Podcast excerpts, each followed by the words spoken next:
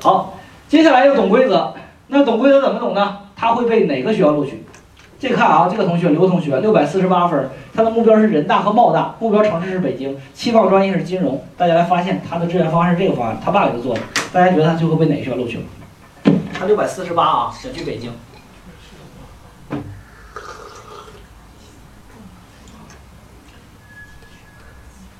看清了吧？首都经贸吧。直接被首都经贸干上了是吧？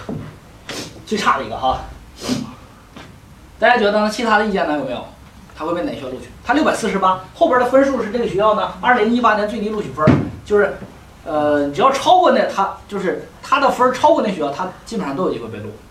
你觉得他会被哪学校录取？财经是吧？央财，嗯，首都经贸。央财，你觉得就首经贸是吧？首都经贸。啊，还有没有？质量吧。大家知道这里边哪个九八五，哪个二幺幺，哪是普通学校吧？嗯，这应该知道吧？对，对吧？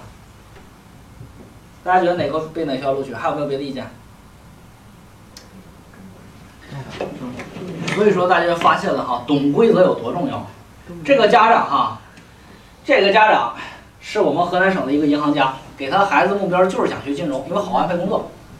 然后呢，就是想去北京，因为他这家长就觉得北京是最好的。好，最后呢，这个学生的情况是这样的，这个学生是没学可上，滑档，一个学校都没有。但是他 F 应该是可以的他。没服从志愿就条件。没服从调剂是吧？对，这是个原因，但是你发现他 F 就是最后一个服从了吧？不是呀，但是他前面的话已经录全那个学校分数线过了，但是他没服从志愿调剂，他的哦，档就滑档了。档。这个你是原来听我讲座是吧？是这样哈，所以说大家发现哈，在我们在座所有的老师当中，只有这位老师，啊，说对了，原因在哪呢？原因在于你就会发现，就连我们专门做教育的人都不懂规则，更何况家长。但是你发现，从你开始接触这个东西，到你最后给学生填报志愿，在这个过程当中，我们家长有几次机会能够懂规则？没有。所以说，为什么很多往年高分同学滑档的一大把一大把，就是因为他连最起码的规则都不懂，对不对？甭说你高二了，对吧？你很多很多高一开始，哎，我关注高考升学，到最后照样滑档，人大有人在，对吧？因为他永远无法理解这个规则是怎么制定的。当他无法理解这个东西的时候，那他孩子考再高分，你发现这孩子六百四十八高不高？高高不高？很高了。不是，是不是没用？对，到最后也没用吧？是不是？所以大家想不想知道这个规则是啥？嗯，大家都想知道了，嗯对不对？这就是目的，这就是给家长讲的目的，明白吧？至少让他心里边泛起涟漪，至少让他觉得非常痛苦，是不是？啊，所以说我们在平时沟通的时候，也不要把话说太全，对不对？好，河南省制定的录取规则叫分数优先，遵循志愿，一轮投档，只投一次，只投一次。大家发现了同样的这样的一个这样的一个这个这个志愿方案，你会发现呢，你你会发现，你想想你的想法是不是家长的想法啊？我报人民大学，我先去冲一下，因为我们家长当中始终有个冲好学校的想法，是吧？有六个志愿呢是吧？我第一个冲一下，我冲人大。人大如果说他人大这些金融类、这些经济类的专业他不录我的话，不好意思，我不服从调剂啊。为啥呢？因为他有个社会学专业在后边等着。如果他服从调剂，要将会怎么样啊？去人大读社会。这个孩子想干啥呀？金融。想学金融，这个人生可就是不可逆的了，对，是不是？这基本上不可逆的。有人说刘强东是个例外，咱们中国出了几个刘强东，是不是？你不可能指望着你们孩子以后是个孙猴子，你就算你给他选错，他一样能搬得回来，这不可能的。像刚才那位女同学，是不是？她选错用多长时间搬回来了？五年。可是这五年当中，最后考验她付付出了多大的辛苦？你觉得你孩子是这个人不是？是不是？所以说，我们做志愿规划的目的就是让孩子走得越好越顺，而不是让孩子为孩子未来路越来越坎坷，是不是这个道理？哎，所以说他就说了，哎，你要是不也没不那个金融不如我的话，你给我干嘛？我不服从调剂，你给对外经贸留着。我也让经对外经贸的这些来录我。如果这些专业还不录我，还不服从调剂，我也能接受洋财，还是金融类专业。如果不行，我还不服从调剂，干嘛？他的政法政法大学我也能接受，直到最后一个学校，哎，如果这些专业还不要我的话，那我服从调剂，干嘛？至少有个学上，是不是我目前很多家长想法？嗯，可是他忽视了一个问题，我们生活这么长时间了，活了四十多岁了，你会发现社会上你啥事儿是按照你的规矩来来的，都是人家各有规矩，是吧？一样道理。那么河南省制定规矩叫做分数优先，遵循志愿，一轮一轮投档。那就是说，这个学生当时是在对外经贸这个地方就已经被投档了，记住投档，而不是录取，投档了。但是当他把他投进这个学校的时候呢，学校进行排档专业的时候，发现前面专业都录满了，他却不服从调剂，那就怎么样啊？就把他退档了，是不是？嗯。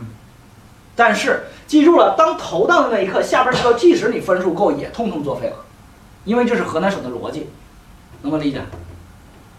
所以说这个就叫做一轮投档的规则，明白吗？不是你所想象的，干货吧？讲完之后，家长是不是恍然大悟？是不是？但是我告诉你，他自己干的时候还会犯错误。为啥？哎呀，老师他他为啥呀？想不明白呀？那为啥人人大把我吐出来，他为啥还不吃了我？就是我们家人很多人理解，很多人的概念都存在存乎于内心，存乎于自己。就我觉得应该是那样的，那就应该是那样的，对不对？所以说世上很多事儿都是这么样来的，对吧？好，很多人走在路上，走在路上，然后呢，这个这个这个骑着，就比如说开着车，对吧？然后走在这个路口，觉得哎没事儿，过去一段时间都没有拍着我，今天限号没事儿过，我觉得今天还拍不着，对吧？他拍了一个，是不是？你会发现呢，拍完之后，你发现哎呀，这今天白今天白干了，是吧？二百块钱没了。但是你发现呢，你回过头来，哎，下次你要不整明白这个事儿呢，他还会闯。所以说，规则懂规则在志愿填报当中非常非常的重要。那么这个录取规则，平行志愿如何进行冲保守，如何规避滑档和调剂，这个就是我们要学习和了解的重要知识点了，是不是？我们高二的家长别觉得高考离你很远，你会发现现在你不学，你觉得哎我高三再学，你会发现高三的事儿更重要的事儿更多，到那个时候你还是没有时间学。哎，我高考之后再学，你发现高考之后你们孩子又旅游的又干啥的，你也没时间。啊，发分之后再说，好一发分你就发现，天天每一天你都陷入到那个大后边，啪啪啪翻，呀，辞辞职的，请假的，专门帮孩子填报志愿的，最后啥一脑袋懵，把这个重要的事全都给忘记了，是不是？你会发现在我们生活当中沙子太多了，可是我们的眼睛里只有沙子。